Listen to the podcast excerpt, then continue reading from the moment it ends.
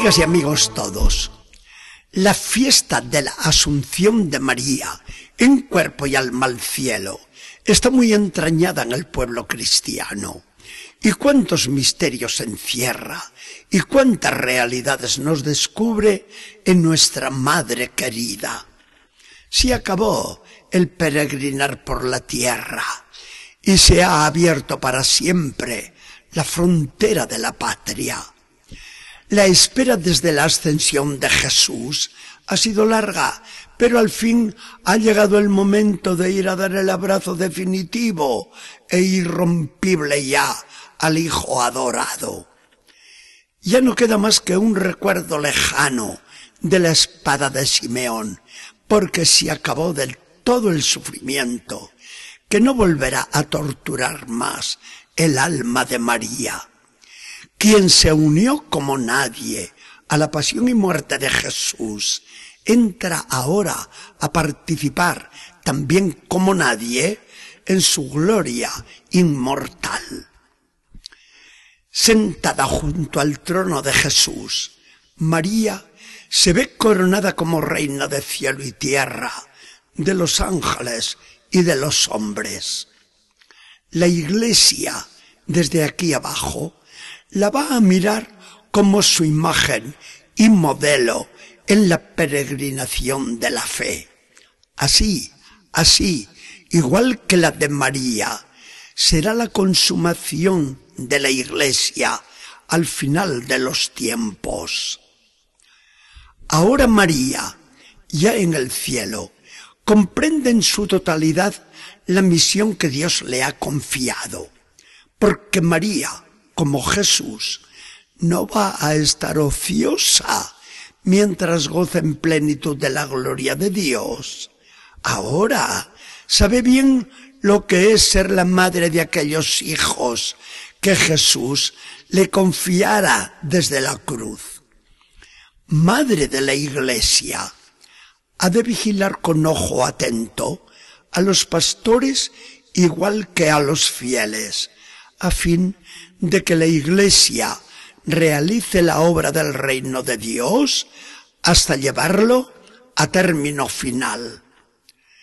Madre de todos los hombres, tiene que tener el cuidado de todos y de cada uno, hasta que los vea seguros a todos dentro del cielo.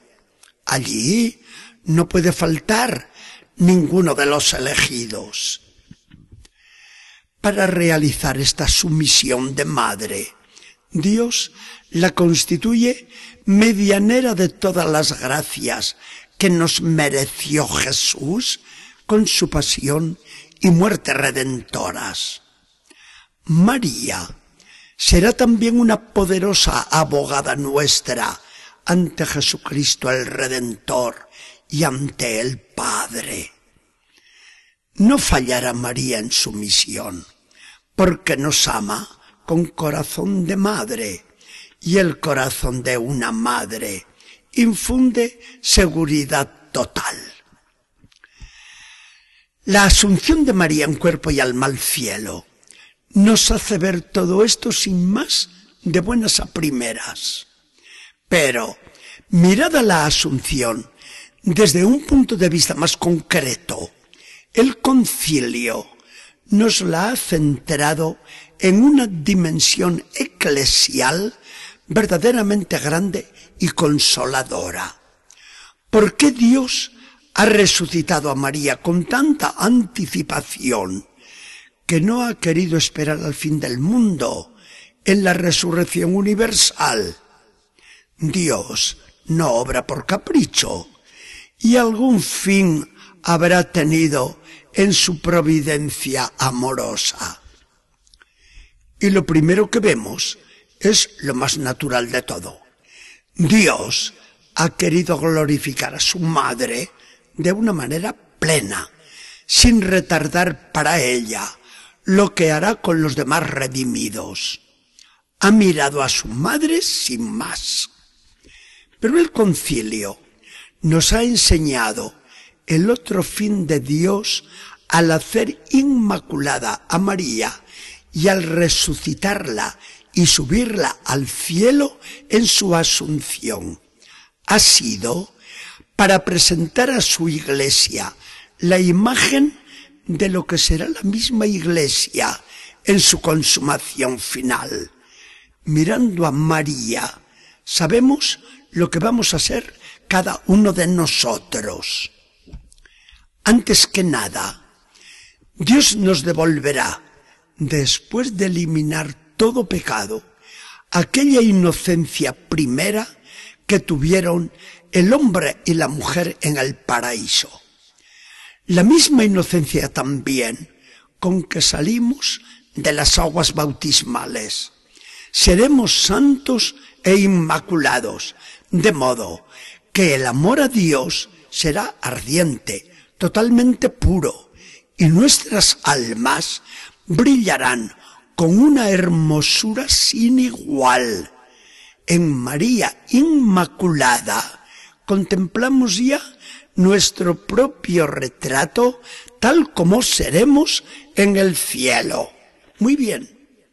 Eso respecto de la Inmaculada Concepción de María. Y en María asunta al cielo, en cuerpo y alma, vemos también el término final que nos espera. Dejemos tranquilamente que nuestros cuerpos mortales se vuelvan polvo en el sepulcro. La última que vencerá no será la muerte, sino la vida. La vida de Jesucristo resucitado, que ha avanzado ya su victoria final en esta criatura privilegiada como es su madre. Y esto para infundirnos a nosotros una esperanza grande.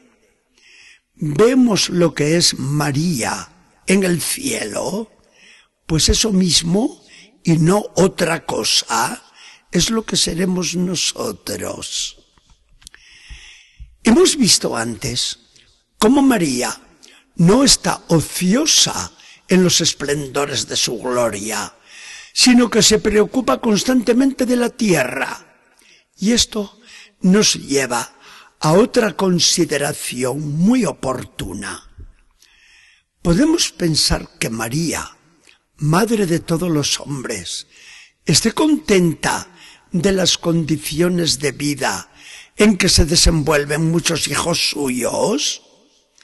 ¿Puede estar conforme con la pobreza extrema de muchos? No. ¿Puede mirar indiferente las condiciones de muchas cárceles? No. ¿Puede gustarle cómo se mata tanto niño antes de que pueda nacer? No. ¿Puede contemplar sin conmoverse la situación penosa de jóvenes que cayeron en la droga? No. ¿Puede tolerar la explotación de hijas suyas compradas como esclavas destinadas al vicio? No.